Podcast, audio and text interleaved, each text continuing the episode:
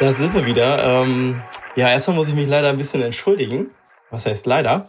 Beim letzten Mal ist mir doch ein kleiner Fehler unterlaufen, so dass die letzte Folge am Ende ein bisschen abgehackt war. Also wenn ihr da reingehört habt und dann abgebrochen habt, ähm, könnt ihr es gerne wieder versuchen. Ich habe die Folge mal hochgeladen und jetzt sieht das alles eigentlich wie top aus.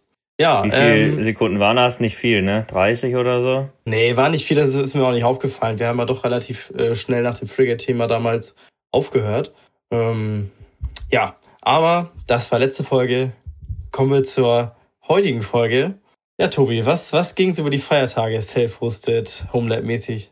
Ja, was ging bei mir? Also ich habe ähm, ja, zwischen den Tagen war eher ruhig, muss ich sagen, aber ich habe äh, mich immer wieder ein bisschen mit äh, Authentic ähm, auseinandergesetzt. Haben wir ja auch schon öfter darüber gesprochen in diesem Podcast. Ähm, für die Leute, die es nicht wissen, was es ist, ähm, ist halt eine Identity Provider Lösung, nenne ich es mal so, um Sachen per OAuth, LDAP, äh, Proxy Provider in Traffic äh, einzurichten. Und da habe ich so doch ein paar Stunden rein investiert. Äh, ich glaube, du hattest es in der Vergangenheit ja auch schon mal benutzt, ne? Oder? Ja, also ich hatte äh, Authentic, ich glaube, da habe ich sogar Podcast drüber gesprochen.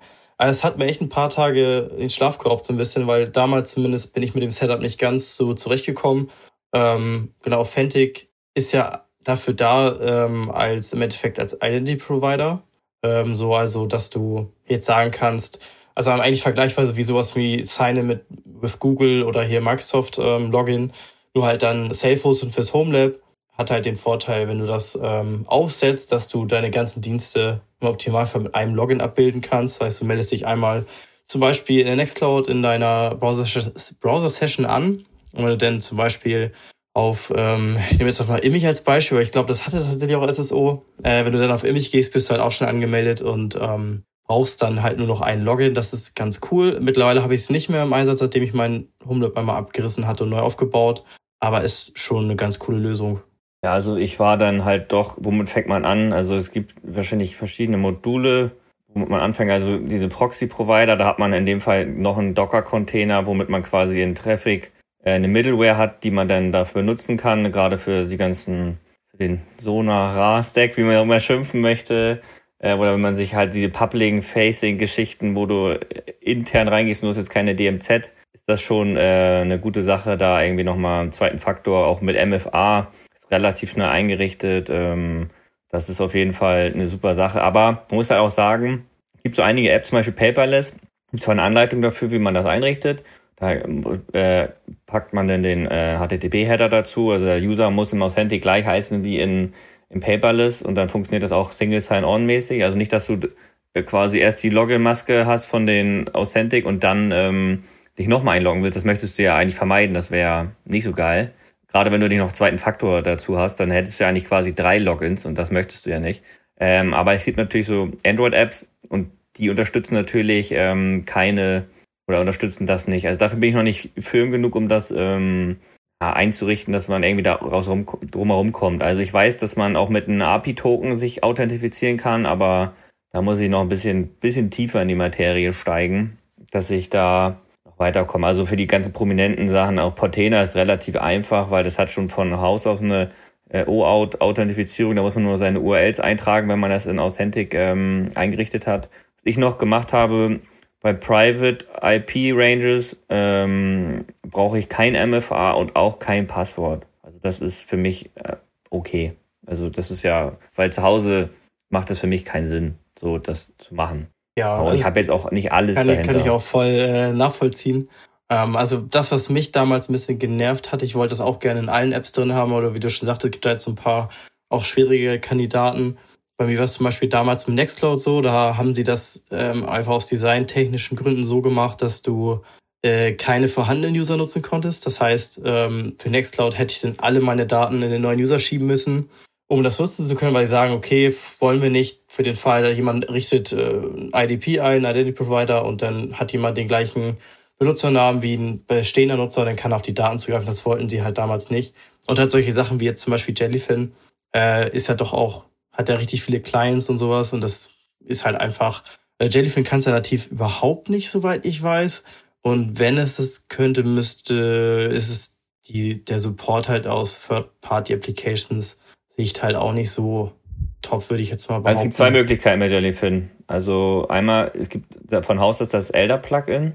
Also du kannst auch einen Elder-Provider in Authentic, Authentic ähm, bereitstellen. Da muss man schon ein bisschen was tun mit der Anleitung. Ich hatte auch erst immer, erst ging es bei mir auch nicht, aber dann hatte ich irgendwie einen Schritt vergessen und dann hat es auch funktioniert. Ähm, und es gibt noch ein Plugin für SSO mit, ähm, das geht auch, das hatte ich aber jetzt gar nicht so tiefgreifend probiert. Also das würde gehen. Und bezüglich deiner Geschichte mit dem zweiten User, ja, ich weiß, dass es damals bei Image, Image, wie man immer ausspricht, ähm, auch das Problem hatte. Aber mittlerweile geht es auch ohne. Und aber zum Beispiel ein ganz guter Kandidat dafür, wenn zum Beispiel auch Proxmox, da machst du es entweder so, dass du den ähm, vor anlegst und dann schon die Berechtigung gibst, oder du machst, äh, du loggst dich halt ein mit dem Authentic-User, dann damit oder damit angelegt wird und dann loggst dich auf den Root-User etc. oder Admin-User ein und dann gibst du denen die nötigen Rechte. Dann geht das auf jeden Fall. Das ist auf jeden Fall eine super Sache. Ist aber auch nicht so ganz schlank, muss man sagen. Also man ist schon ein mit den ganzen Worker, Server etc., da ist schon ein Gigabyte RAM ist da definitiv schon weg. Also für manche, für ein Raspberry Pi wäre das definitiv nicht das Richtige. Da gibt es ja noch andere Beispiele. Aus, aus Helia zum Beispiel hattest du ja auch ganz früh mal benutzt, glaube ich. Ne? Ich hatte es mal kurz äh, benutzt, aber nie umfangreich. Ne? Also immer nur ganz basic. Ja, also das ist auf jeden Fall ähm, eine gute Sache. Den richtig großen Benefit habe ich jetzt, ja, noch nicht, muss ich gestehen. Also ja, es ist schon alles ein bisschen sicherer, definitiv. Aber ähm, durch Passwortmanager etc. ist es dann eh relativ egal, weil du dann ja, füllt das sowieso automatisch aus. Und naja, den zweiten Faktor, der ist natürlich nur interessant, ne? Ja, also Kann man natürlich was, aber auch noch anderweitig abnehmen. Was ich halt auch immer sehe, also du hast recht, wenn du das Homelab für die ganzen Dienste wirklich als einzelne Person nutzt, hast du ja meistens sowieso, dass du irgendwo noch ein Login hast. Also du setzt ja meist die Applikation auf, meldest du dich auch an und du hast dann ja meistens halt einen Admin-User schon. Das heißt, du hast die Daten sowieso. Es wäre halt auch noch mehr interessant, wenn man sagt, okay, ich habe jetzt echt viele Dienste und mache dann auf Google und gebe hier meinen, keine Ahnung, meinen Freunden die Möglichkeit, hier Nextcloud zu nutzen, ähm, keine Ahnung, Jellyfin, Image, halt alles auf einmal, wo du sagst, okay, dann brauchen die halt nur ein Login. Aber das äh, hatte ich damals halt auch. Dann hatte ich alles in Authentic, aber im Endeffekt war mein Bitwarden halt auch doch relativ voll. Natürlich hast du in der Praxis nachher nur einen User genutzt, aber es ist halt dann doch irgendwie, hast du ja doch die ganzen Logins dann, die Daten dafür. Ja, da muss man aber auch sagen, ähm, gerade wenn man schon quasi User, nennen wir mal Jellyfin-Instanz hat, ähm, drauf hat, dann darf man sagen, ja, kannst du dich bitte jetzt mit dem User anmelden? Ja, ist für die dann auch und sagt am besten noch MFA.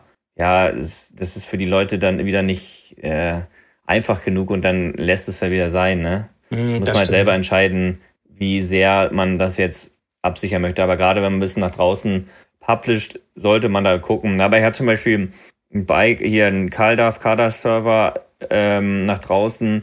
Ja, die, das Problem ist dann, ja, okay, kannst du mit Authentic wieder machen, aber wie machst du das dann, dass zum Beispiel die Dienste da wieder drumherum kommen? Also, dass die dich drauf connecten können, hier mit Android DAV X oder sowas, die können dich dann auch wieder nicht connecten, weil die einen zweiten Faktor haben. Ja, da muss man dann wieder schauen, wie man das macht. Und dann hört man das, dann lässt man es auch schnell wieder sein. Und das ist halt immer das Problem.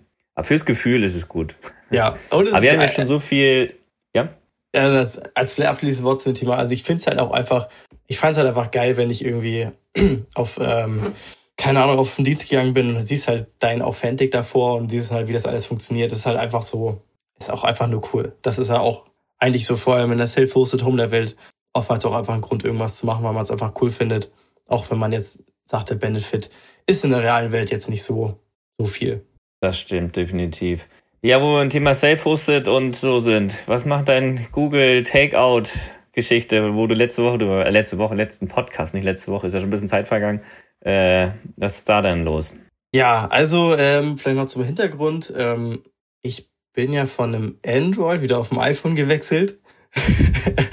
ich sehe Tobi nur im Kopfschütteln. Ähm, genau, und äh, habe gesagt, okay, ich will alle meine Fotos jetzt einmal in ähm, iCloud haben hatte damals auch das Problem, als ich die Fotos aus iCloud in Google Fotos übertragen habe, dass ähm, Google, wie ich im Nachhinein festgestellt habe, einfach nicht äh, die ganzen oder das, den falschen Wert genutzt hat für das Erstelldatum des Bildes. Deshalb hatte ich auch, glaube ich, am 23. Mai 2023 wirklich gefühlt 2000 Bilder auf einen Tag datiert. Das ist halt irgendwie ganz schön blöd für diese ganzen smarten Alben und Vorschläge, die erstellt werden oder allgemein, wenn du durchscrollst und das ist halt für den inneren Monk nicht geil, wenn das ähm, alles ein bisschen durcheinander ist.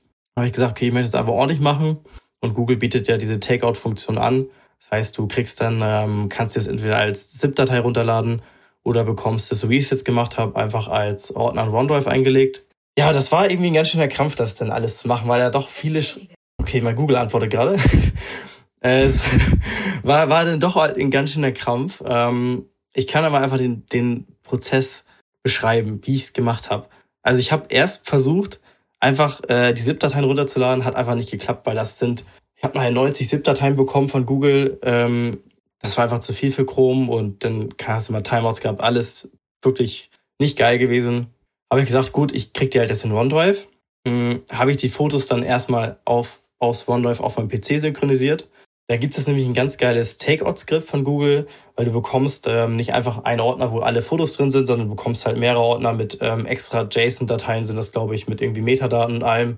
Und das Skript äh, ist echt ganz cool, was es im Endeffekt macht. Es ähm, nimmt sich alle Fotos, ähm, packt sie im Endeffekt alle in einen Ordner, was es auch macht, das, was für mich ganz praktisch war, der nimmt auch alle Fotos, die jetzt zum Beispiel kein, ähm, kein Erstellungsdatum hat und packt die in einen extra Ordner, der einfach nur heißt, ähm, ich glaube, No Date oder irgendwie sowas.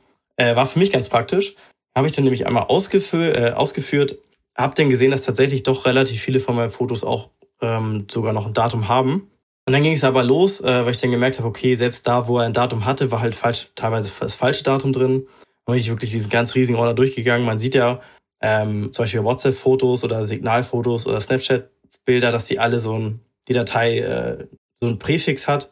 Hab das alles nochmal in einzelnen Orten aufgeteilt WhatsApp war es ganz cool, da gibt es extra, ähm, gibt mehrere Wege dafür. Es gibt Skripts, die du auf der, also Python-Skripts, die du auf deinem Rechner ausführst. Oder was ich jetzt gemacht habe, es gibt einfach so ein, im Endeffekt ein Webskript, also die Fotos werden nicht hochgeladen, gar nichts. Ähm, oder vielleicht werden sie doch hochgeladen, ich weiß es tatsächlich gerade gar nicht so genau. auf jeden Fall. Also die Kinderbilder jetzt in der Cloud bei dir, super. Genau. Jeder kann sie angucken. Link kommt auch in die Shownotes. ja, nee, auf jeden Fall, ähm, ja, nimmt er sich dann halt, habe ich also für WhatsApp ist das gedacht, äh, habe ich die alle hoch äh, da reingepackt. Er hat dann die Bilder genommen und das richtige Dat Erstellungsdatum hingeschrieben. Ähm, da hatte ich die zumindest die ganzen WhatsApp-Bilder schon mal ordentlich. Für Snapchat äh, war das Gute, dass die Bilder im Namen schon das richtige Datum hatten. Ich weiß gar nicht mehr, ob ich es jetzt manuell gemacht hatte. Ich glaube schon, weil über die App oder über, es gibt auch noch hier Exif-Tool, so ein CLI-Tool, kann man das auch mal machen, ging aber nicht. Das heißt, bin die Bilder nochmal durchgegangen, habe das Datum hinzugefügt und für Signal nochmal das gleiche. Hab mal eine kurze Frage, Nico, bei WhatsApp, aber die sind doch sowieso in deiner Google Drive-Sicherung, oder nicht? Warum hast du die noch separat? Ähm, also ich finde das eigentlich ganz cool, weil doch einige Fotos, wenn man Beispiel feiern geht, ähm, kriegt man halt per WhatsApp geschickt, die man irgendwie zusammen gemacht hat oder sowas. Und dann tauchen die halt im Zeitverlauf in der Google Fotos App oder iCloud Fotos App halt zur richtigen Zeit auf. Also geht jetzt ähm, okay. Finde ich ganz cool. Natürlich, manchmal ist bei WhatsApp auch so viel Müll drin, das will man eigentlich gar nicht auf dem Handy haben. Aber ich habe das doch dann irgendwie ganz gerne. Ja, dann hatte ich die ähm, Fotos eigentlich alle soweit gut sortiert, habe gedacht, okay, iCloud auf dem PC installieren, hochladen. Aber war halt auch irgendwie nicht so das Gelbe vom Ei, weil ähm, die Applikation einfach keine Hive, also diese neues, das neue Fotoformat und ähm, also Hive, Hike oder Hive weiß gerade gar, gerade gar nicht, wie genau das heißt. Äh, auf jeden Fall kannst du die Bilder nicht darüber hochladen. Das heißt, wenn du sie in den Fotos-Ordner schubst, passiert halt nichts. Er sagt einfach nur, Synchronisierung nicht möglich oder sowas. Das gleiche für MOV-Videos. Ähm, ähm, das heißt, ich musste was anderes überlegen. In dem Fall habe ich dann einfach mein MacBook genommen. Das hat ja nicht so viel Speicher. Da konnte ich jetzt nicht alle Fotos aus der Cloud runterladen oder halt übertragen. Äh, fand ich ganz lustig, dass das so geht. Eigentlich wahrscheinlich No-Brainer, dass es funktioniert, aber ich habe mein MacBook einfach per LAN direkt an den PC angeschlossen auf dem PC SMB-Share eingerichtet und dann halt nach und nach ähm, die Fotos über die Apple Fotos App importiert. Da gibt es nämlich extra eine Importfunktion, was da nämlich ganz cool ist. Da zeigt er dir auch nochmal Duplikate. Und dann, glaube ich, über zwei Tage hinweg immer mal so im großen Batches von irgendwie, weiß ich nicht, paar tausend Bildern, habe ich sie dann mittlerweile alle in iCloud, so wie ich es haben will. Nächster Schritt wäre nochmal diesen ganzen Ordner vielleicht nochmal in Image zu hauen, aber ach, da hatte ich jetzt aber noch keine Lust zu. Aber auf jeden Fall ja, irgendwie ist es dann doch ein ganz schön aufwendiger Prozess gewesen, diese ganzen Fotos ordentlich zu haben. Und deshalb sage ich auch, die bleiben jetzt erstmal in iCloud. Darauf habe ich nicht nochmal Bock. Wie, wie viele Fotos hast du denn eigentlich? 7000 oder so. 7000? Ja, also dann, von. Ich habe. Und wie groß sind die? Gut, du hast auch ein paar Videos, ne? Ja, also die Videos sind eher das Problem. Also ich glaube, die Gesamtzeit. Oh mein, weil meine, meine sind, glaube ich, habe 5.500 in, in mich und das sind, glaube ich, noch 18 Gigabyte. Nichts. Also das, bei mir sind es 200. Ja, deswegen weiß ich ja, ich habe deine Zahl kenne ich. Na gut, das sind wir wahrscheinlich aber noch die Geschichte, weil ich habe natürlich damals Google Drive, äh, Google Fotos benutzt und die wurden natürlich alle komprimiert hochgeladen. War aber für mich immer okay, weil ähm, ja, ich gucke mir, ja, guck, ich guck mir die jetzt eh nicht groß an, weißt du? Ja, bei mir ist es halt. der Leute interessiert das halt nicht. Bei dir ist das was anderes, weil du noch so ein bisschen Foto-Background hast. Aber für mich ist das so, ja, dann ist das halt so. Genau, ich habe die halt alle in Originalqualität hochgeladen. Ich habe auch immer wieder Phasen, wo ich dann halt auf dem Handy Bilder mache, die auch gleichzeitig ähm, hier DNG-Format gespeichert werden, also das ähm, Lossless-Format im Endeffekt, da sind die Bilder halt auch mal schön 50 Megabyte groß. Und ja, Videos sind dann auch noch dabei. Das hat sich dann irgendwie alles ganz schön, ganz schön geleppert. Also ist schon ordentlich viel mittlerweile. Ja, aber das dazu, also ja, wenn ihr irgendwie da Fragen habt, würde ich sagen, versuchen wir mal ein paar Links rauszuhauen für die äh, Beschreibung. Und sonst schreibt uns da gerne bei X, ehemals Twitter oder X, keine Ahnung, wie man das ausspricht. Ähm, ja, Tobi. Dann machen wir weiter. Ja, ähm, bezüglich der Ex-Geschichte, ja. Also wir hatten damals, für die Leute, die es noch von damals wissen, äh, wir hatten auch mal einen Blog. Äh, mangels, naja, nenne ich es mal Lust, sind wir ehrlich, haben wir den irgendwann äh, dann offline genommen. Und ähm, ja, da hatten wir auch noch eine E-Mail hinterlegt. Ich glaube, es war info at selfhostedadventures.de, glaube ich, wenn ich mich nicht ganz täusche. Aber die Domain besitzen wir gar nicht mehr. Ähm, wir haben noch eine tolle andere Adresse, die gute äh, selfhosted-adventures.gmx.de müsste sein. Ich werde sie nochmal reinposten. Äh, ich wusste bis letzte Woche gar nicht, dass wir sie noch hatten. Die hat Nico mal angelegt. da müssen wir nochmal äh, noch mal gucken, wie wir das ähm, am besten lösen können. Dass wir da vielleicht nochmal eine Kontaktmöglichkeit haben. Weil X, sagen wir, sind wir ehrlich, ist, eine, ist tot. Jetzt geistern sie alle bei Threads rum. Bin ich irgendwie auch noch nicht so ganz großer Fan von, aber äh, schauen wir mal.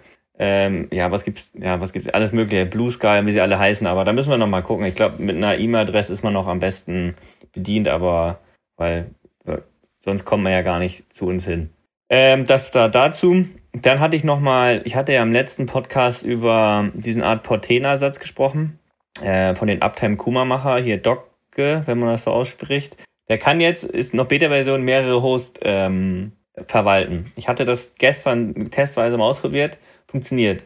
Ähm, für meinen Workflows nichts, weil ich hatte jetzt eine bestehende Compose-Datei und durch die ganzen Labels, die ich noch drin habe, hat er, ich habe einen großen Stack. Also sonst kann man ja im Portainer einen Stack sagen, hier Paperless Stack äh, und dann ist das der nächste Stack, aber ich habe einen großen und das sieht für ihn dann irgendwie ein bisschen weird aus und funktioniert dann richtig. Aber ich habe es trotzdem einmal test mal, testweise auf zwei Hosts ausprobiert und das funktioniert. Also einfach Docker auf zwei Hosts installieren, dann per Environment-Variable sagen, wo der andere ist und dann funktioniert das. Also für die Leute, die das interessant finden, Docker jetzt Multi-Host-Support ist auf jeden Fall eine gute Sache. Sollte man am Ball bleiben. Und was ich jetzt auch noch erst gestern gelesen habe, nee, heute, heute war das, so, ich meine, Zeitgefühl.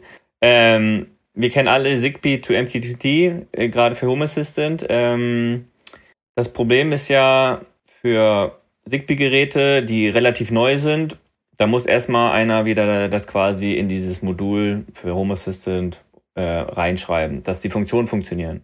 Aber jetzt mit der neuesten Version der V1350 ist quasi so ein Basic Support für Out of the, Bo Out of the Box quasi vorhanden. Also er kennt das wohl selbstständig, äh, dass man, weiß nicht, ein Licht auf jeden Fall an- und ausmachen kann. Das soll, also jetzt noch nicht die Zusatzfunktion, vielleicht geht noch kein RGB dann mit der Leuchte, mit dem Leuchtmittel, aber so an und aus sollte gehen. Habe ich jetzt nicht testen können, aber ist auf jeden Fall eine, eine coole Geschichte, denke ich. Gerade die ja, Physik also, nutzen. Ne? ich bin eigentlich der Meinung, äh, also ich nutze ja Physikbee und ähm, ich nutze ja auch Zigbee to MQTT.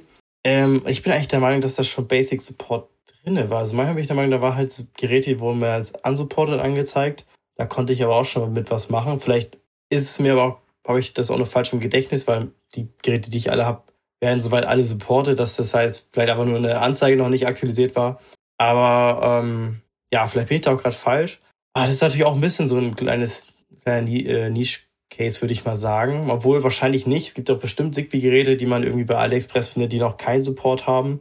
Ja, in der Regel sind ja eh alles gefühlt Tuya gebrandet, wenn es Wi-Fi-Gedöns ist und auch Zigbee.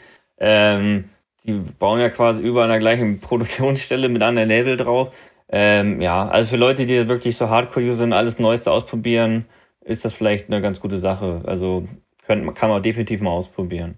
Ähm, ja, da habe ich noch ein Thema und dann würde ich, glaube ich, wieder zu dir rüberschwenken, Nico. Ähm, ich hatte letztes Mal schon ein bisschen geteasert bezüglich ihr VPN-Alternativen, Cloudflare, Tunnel, Tailscale etc. Ähm, ich bin, sagen wir, noch nicht so weit gekommen, bin ich ehrlich. Ich hatte mir jetzt. Äh, ja, ja Feiertage äh, dazwischen, ne? muss man dazu sagen. Ja, genau, da muss man ja, muss man ja Zeit mit der Familie verbringen. Ne? Ähm, ich selber benutze ja Tailscale, habe ich ja schon öfter benutzt, äh, erzählt. Ähm, nicht ausschließlich, also ich habe auch noch normale WireGuard, aber für meinen Kumpel, wo ein Host vor mir steht und bei mir habe ich, äh, hab ich auf jeden Fall Tailscale, das ist und in meiner Oracle-Instanz, das funktioniert einfach super.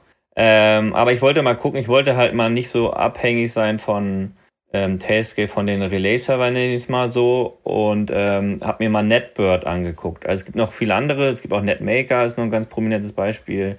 Ähm, aber NetBird klang auch mal ganz lust, äh, lustig, sag ich schon, klang ganz gut und ähm, ja, muss man sagen, ist wirklich, ähm, man kann sich entweder das selber hosten oder man äh, ähm, kann in die Variante einfach sich einloggen mit so einem Google-Account etc. oder selber, oder ich glaube sogar Facebook geht, glaube ich, auf, wenn ich mich nicht ganz täusche, weil ohne Gewehr jetzt. Äh, und dann wird man auch schon quasi direkt damit, ähm, da kommt ein Pop-up und sagt, ja, hier, wollen Sie den Kleinen installieren, machen Sie das, haben Sie Windows, machen Sie dies, haben Sie Linux, einfach diesen Skript ausführen und dann geht das los. Hat dann auch so, äh, auch so wie bei Tailscale dieses Subnet-Routing, also das heißt, dass du das nicht auf jedem Gerät installieren musst, sondern ähm, machst ja quasi ein, nenne ich mal eine, keine Ahnung, LXC-Container und der fungiert dann bei dir zum Beispiel als Router und dann geht der dann immer als ähm, Gateway, so nenne ich es mal so, wo du dann rauf kannst. Das ist echt ganz schick. Was es noch nicht kann, ist ähm, wie zum Beispiel bei Tailscale Funnel, womit man quasi client-less ähm, auf die Sachen raufkommt, wenn ich mich nicht ganz täusche. War ganz vielversprechend. Ist äh, diese Magic DNS-Geschichte, die Tailscale auch kann, also sprich, dass du mit internen keine Ahnung, app1.network.cloud ansprechen kannst, gibt es auch schon. Ähm, das ist definitiv eine gute Sache. Und falls man das halt nicht möchte und immer noch auf Tailscale setzen kann, gibt es natürlich immer noch hier, hatte ich glaube ich auch schon mal erwähnt, äh, Headscale.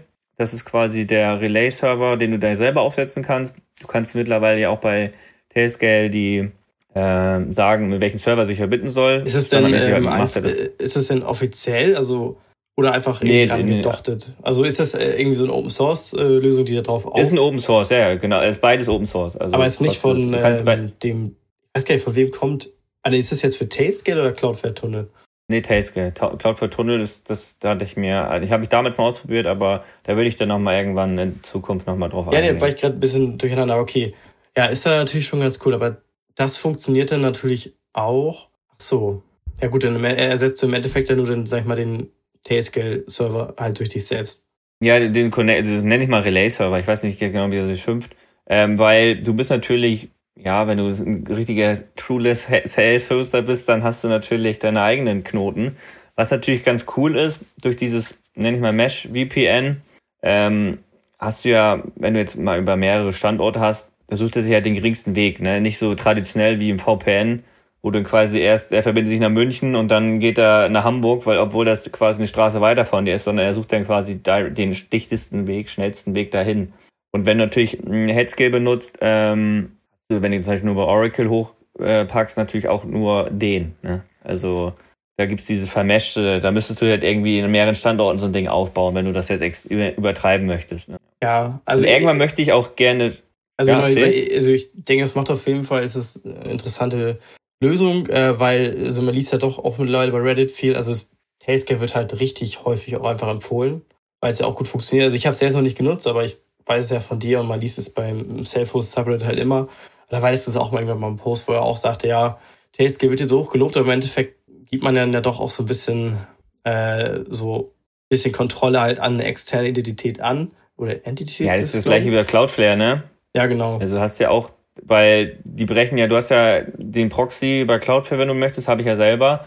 Aber die haben ja, die sind ja quasi mehr in the middle, ne? Also sie können ja quasi den, die haben das Zertifikat, die könnten quasi den, den, den Traffic aufbrechen. Und ähm, ja, das ist ja genau bei Cloudflare Tunnel genau die gleiche Geschichte. Ähm, deswegen, ja, muss man wissen, ne? Also man kann, man muss, muss ja nicht alles verteufeln. Ne? Also ich benutze ja auch immer noch äh, Google Mail, weil das für mich einfach passt. Ja, also ich so. bin da mittlerweile auch von weg. Ich nutze ja auch hier auf meinem VPS fleißig für SSO, Microsoft, ähm, hier mein äh, hier Entra-ID oder ehemals Azure, die RD, da bin ich auch mittlerweile nicht mehr so. Ich denke, da muss man halt immer pragmatisch vorgehen. Aber wenn man das halt wirklich alles ja. true, safe machen will, warum nicht? Was nochmal eine kleine Randnotiz bezüglich Tasker, damit ich das Thema auch erstmal abschließe. Ähm, der gute Alex, der arbeitet jetzt bei Tasker. Stimmt. Von Self-Hosted äh, Podcast. Der ist ja weg von Red Hat. Äh, also für Leute, die es nicht wissen, es gibt einen, natürlich einen sehr prominenten Self-Hosted Podcast in, aus Amerika.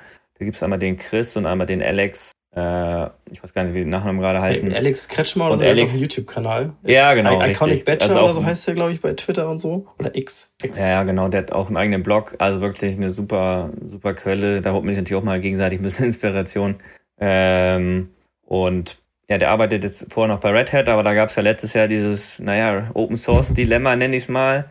Und der arbeitet jetzt bei TSG. Hatte ich letztes Mal bei LinkedIn oder sowas gesehen oder was sie da benutzen.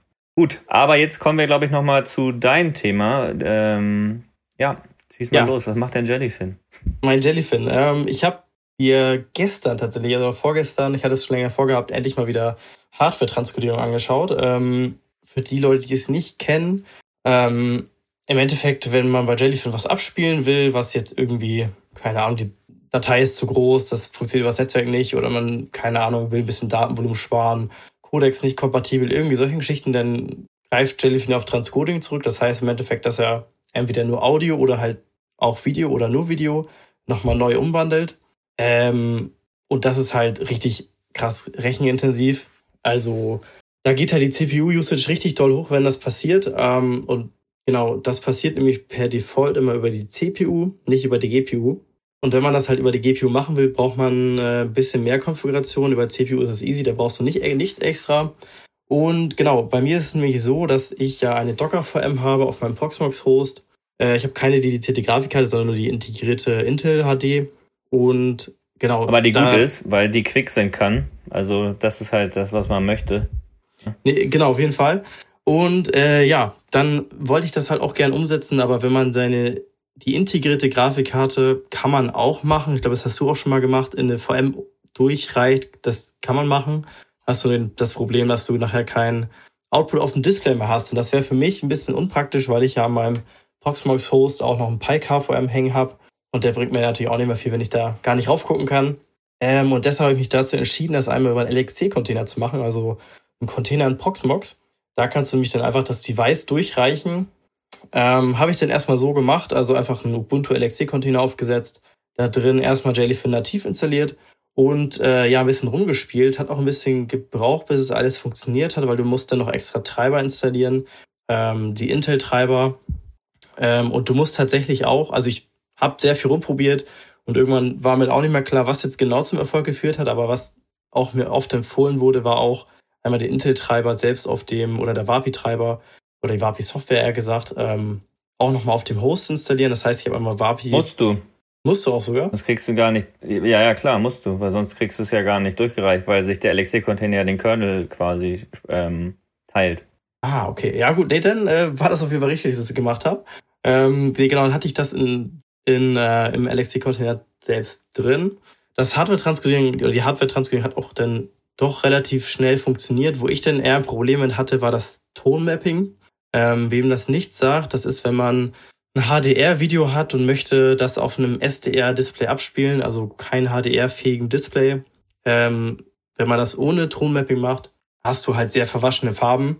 Ähm, bezüglich Tonmapping habe ich dann auch mal eine Frage, aber das bezieht sich, es gibt ja HDR einmal im 8-Bit und 10-Bit, aber bezieht sich doch eigentlich eher nur auf 10-Bit oder täusche ich mich? Genau, also eigentlich ist HDR immer 10-Bit, aber die Hersteller schummeln ja manchmal ein bisschen. Das heißt, gibt auch HDR-Displays, die haben halt 8-Bit und dann FR10 nennt sich das, glaube ich. Das ist so eine Mogeltechnik, nenne ich es mal.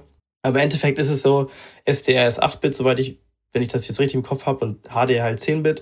Und im Endeffekt hast du in einem HDR-Bild halt mehr Informationen, die du dann irgendwie auch auf einem SDR-Bildschirm anzeigen musst, damit das halt ordentlich aussieht. Und dafür gibt's das Tonmapping. Ähm, das äh, gibt nochmal zwei extra Knöpfe in Jellyfin dafür. Ähm, ja, genau, da musste ich dann tatsächlich nochmal ein bisschen tiefer schauen. Ähm, du hattest mir dann sogar noch mal eine Anleitung geschickt, wie man das ähm, einrichtet, beziehungsweise welchen Treiber man installieren musste äh, für die Intel-Grafikkarte oder die integrierte. Da musste ich dann auch noch mal ein bisschen rumspielen und irgendwie mal gucken, weil ich hatte dann das Problem, dass irgendwie auf dem Proxmox-Host und in der VM, nee, in dem Container, dann unterschiedliche Versionen war und die Version, die ich im Container hatte, konnte dann oder hat halt nicht angezeigt, dass äh, meine Grafikkarte HDR-fähig ist.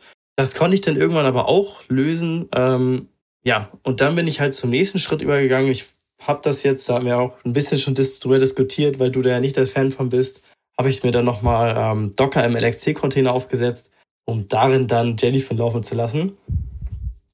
Ich sehe dich nur mit dem Kopfschütteln. ja, ich habe es ja bei mir nativ, also LXC, weil ja, hatte für mich keinen Sinn gemacht. Du hattest ja vor auf Docker und du, für dich war es dann von der Struktur natürlich am einfachsten, um alles rüberzuschmeißen. Ne? Verstehe ich schon. Genau, also für mich war halt der Gedanke, ich habe jetzt Jellyfin ja auch einige Mal aufgesetzt gehabt, auch zwischendurch im Container nativ. Dann glaube ich sogar mal nativ auf Hardware und dann wieder ein Docker und das ist halt nervig, weil du dann einfach die ganzen Statistiken verlierst, was du schon geschaut hast und solche Geschichten.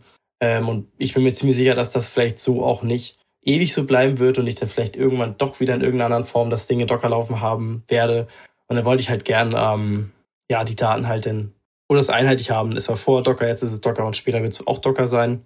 Da musste ich auch noch ein bisschen rumbasteln, damit dann das alles funktioniert. Im Endeffekt war es dann aber einfach nur, also wenn ihr den Linux-Server IO ähm, Container nutzt für ähm, Docker-Container für Jellyfin, muss man noch so ein Mod aktivieren. Das ist im Endeffekt einfach nur ein Environment-Variable, äh, die du mitgibst, wo das der das im Container halt selbst alles macht. Ja, das läuft jetzt alles. Ich habe noch nicht ganz umgeschwenkt, weil ich noch mal ein paar Tage das laufen lassen wollen würde, ähm, weil ich weiß von früher. Ja, Entschuldigung, ich, ich muss euch mal kurz unterbrechen noch. Äh, ich habe mal eine Frage bei Tonmapping. Was hast du denn jetzt eigentlich für Einstellungen bezüglich, weil das Problem ist, Tonmapping, du hast kein HDR-fähiges Gerät, das wird immer sehr dunkel. Äh, das wissen viele. Und ähm, ich glaube, standardmäßig steht, hast du es auf 16, ne? Ich glaube, mhm. ich habe bei mir steht auf 0. Ich weiß es gar nicht. Und bloß, man findet irgendwie keine Info, was ist denn jetzt besser, so ungefähr. Steht nur von 16 bis 0 ist empfohlen. Ja, toll. Was heißt denn das jetzt? Also, was, bei mir ist es auf 16. Ähm, ich hatte tatsächlich auch erst ein bisschen rumgespielt, habe es jetzt aber wieder auf den Default-Settings, weil ich gemerkt habe, ich habe es dann einmal auf meinem PC abgespielt und du hast in Filmen ja oftmals ähm, oben und unten schwarze Balken, wenn das nicht das richtige Format ist. Und ich habe halt gemerkt, okay, wenn ich die Helligkeit höher stelle, dann passt das Schwarz vom Jellyfin-Hintergrund nicht mehr mit dem schwarzen Balken aus dem Videofile, wo ich dann gesagt, gemerkt habe, okay, eigentlich ist das, der Video, das Videofile jetzt ja zu hell.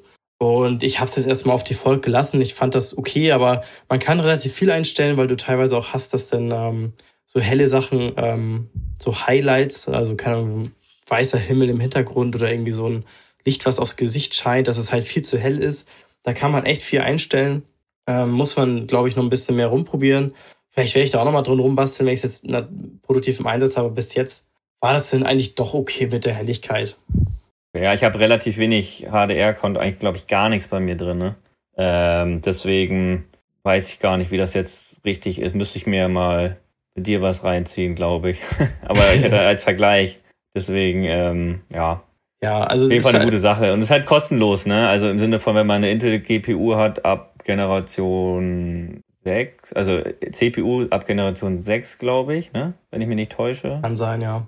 Äh, ja, deswegen, da muss man auch sagen, ist QuickSync auch einfach die Technologie von Intel doch ein bisschen weiter, auch wenn er jetzt hier WAPI benutzt, aber dahinter unterliegende nimmt dann dein QuickSync. Das WAPI ist dann halt, weil du es dann, glaube ich, in den Container, warte, aber Obwohl, du kannst ja auch QuickSync ich, auswählen. Ich, genau, ich habe sogar QuickSync aktiviert. Das ist, Ding ist nämlich bei älteren äh, GPUs bzw. CPUs musst du WAPI nutzen oder solltest du WAPI nutzen und bei neueren, ich glaube ab Generation 7 oder 8, ich glaube meiner ist 9, ich komme da nicht so ganz mit, ähm, musst du oder ist es besser, wenn du es nutzt, weil die Performance besser sein soll. Ähm, aber also geht, ich habe einen 8100er und bei mir geht nur WAPI. Okay, also es kommt noch immer darauf an, welche Treiber du nutzt. Es gibt ja auch einmal diese i985-Treiber ähm, in mhm. Linux. Das ist vielleicht ein bisschen sehr technisch, gerade wenn man damit gar nichts am Hut hat, sag ich mal. Aber die sind auch nur für Ältere gedacht. Also wenn du einen neueren hast, dann musst du am besten diesen Intel Media Treiber nutzen. Da hatte ich auch noch das Ding, dass dann die Repo, die ich gefunden hatte, für den Treiber doch relativ alt war. Dann habe ich nochmal die von Intel selbst und habe jetzt auch eine relativ neue Version drin. Das heißt, das funktioniert. Aber die steht auch WAPI, oder nicht? Genau, es steht auch WAPI. Aber das ist so. Ich ja, ich bin, also bei mir ist das schon ein bisschen her, ich glaube ja auch schon anderthalb Jahre bestimmt, wo ich das eingerichtet hatte. Habe natürlich alles dokumentiert. Äh, nicht. nee, ich hatte nur noch die ganzen Links, wie man das äh, installiert, aber ich hatte dir ja den Link geschickt noch damals für die 2004er Version, das ist ja die 2204. Und ich glaube, ich habe auf, für, weil man ja auch diese Intel Low Power noch einstellen kann, da musst du auf jeden Fall diese i915 Dinger blacklisten, wenn ich mich nicht ganz täusche, in den Mod-Prompt-Gedöns. Aber ich habe da auch, glaube ich, noch i965 Treiber oder was installiert. Müsste jetzt nachgucken. Das wird jetzt ein bisschen zu technisch. Ja, äh, also auf jeden Fall funktioniert es. Kannst genau. ja gerne nochmal gucken, wenn den Quicksync, das würde mich nochmal interessieren. Das können wir vielleicht nächstes Mal nochmal dann nochmal erzählen, was du jetzt wirklich eingestellt hast. Mache ich. Aber äh, genau, wo ich jetzt nochmal drauf zurückkommen wollte, war ein bisschen die Performance, weil wenn man vor allem halt im Internet ein bisschen guckt, heißt es auch immer, äh, wenn man eine Bibliothek in Jellyfin hat, macht 4K HDR immer extra, Transcoding lohnt nicht. Ähm, da muss ich sagen, das finde ich nicht ganz wahr. Da sollte man die Leute nicht gleich ganz abschrecken. Es kommt doch mal drauf an, ähm, wie viele gleichzeitige Streams du hast, also wie viele Leute gleichzeitig auf deinem Jellyfin schauen und er umwandeln muss. Also ich kann mal ein paar Zahlen nennen. Ich habe jetzt mal die gute, gute Oppenheimer Blu-ray äh, als Beispiel. Die, äh, wenn ich da zum Beispiel von 4K HDR auf 4K transkodiere, macht das mit 29 FPS. Das heißt, man muss wissen, Filme sind meistens in 24 FPS gedreht und ähm, man sollte immer ein bisschen Buffer haben, aber rein von Logik her, 29 ist mehr als 24. Das heißt, wenn du guckst, wirst du da keinen Stocken haben. Also das heißt, der wird nicht äh, buffern müssen, weil du halt mehr FPS hast oder mehr Bilder schon gerendert sind oder transkodiert sind, als du gerade als ähm, die Framerate von dem Video im Endeffekt ist, die Bildrate. Das heißt, kann man gucken. Äh, und genau, wenn ich dann zum Beispiel auf 4K HDR zu Full HD runtergehe, sind es schon 50, auf 27p sind es schon 70 FPS. Da kann man schon sagen, okay, da kann man auch schon zwei Streams gleichzeitig schauen. Und zum Beispiel von 4K nicht HDR auf 720p sind schon 80 und wenn du zum Beispiel Full HD HDR auf 427p gehst, hast du 140 FPS, da kannst du schon ein paar mehr Streams laufen lassen. Und ich habe jetzt auch nicht die größte Hardware dafür. Also mein, ich habe ja auch nur einen Low Power Intel Pentium J5005. Der hat eine Intel Graphics UHD 605, wenn ich das jetzt richtig aufgeschrieben habe. Also halt alles also richtig Low Power im Endeffekt. Ich glaube, die CPU, wann ist die rausgekommen? 2017, 18? 17, irgendwie so, ja. Also Aber halt reicht, also das ist ja das ist krass halt, ja. Genau, das ist halt das Ding. So, man, man liest halt immer, nee, mach das nicht, das lohnt nicht. Aber also bei mir gucken, vielleicht weiß ich, ein, zwei Leute vielleicht mal und da reicht das echt vollkommen aus. Aber was man auch echt noch sagen muss, das heißt ja immer, die CPU-Last sinkt durch äh, Transcoding mit der GPU. GPU.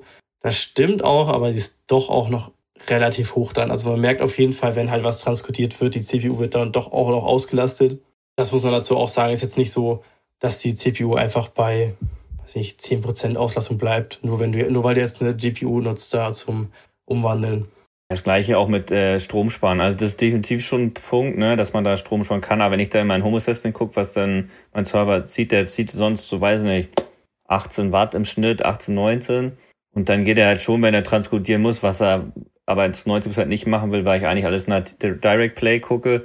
Aber wenn, dann sehe ich dann auch schon mal 40, 50, 45 Watt sehe ich dann auch schon da. Ne? Also der ist, der tut dann auch was. Also es ist jetzt nicht das Ei heim, aber es ist schon, wie gesagt, ist schon eine gute Sache und äh, sollte man auf jeden Fall benutzen. Und dann kann man eigentlich diesen Builds entgegenkommen. Ja, ich weiß nicht, ich möchte einen neuen Server haben. Ich habe eine Nextcloud, einen Jellyfin und ja, am besten nimmt einen Dual-Core mit 20 Cores und 120 RAM. Da, krieg, da kann ich nur mit dem Kopf immer schütteln. Ne? Aber naja, das ist ein anderes Thema. Ja, ja, ähm, ich würde sagen, das war's denn für diese Folge auch schon. Ähm, ja. Ja, haben wir doch ein paar Themen abgearbeitet. Und dann würde ich sagen, wir hören uns in roundabout zwei bis drei Wochen wieder. Und ne, habt noch einen schönen Morgen, Mittag, Abend, je nachdem, wann ihr hört. Ciao. Alles klar. Bis dann. Ciao.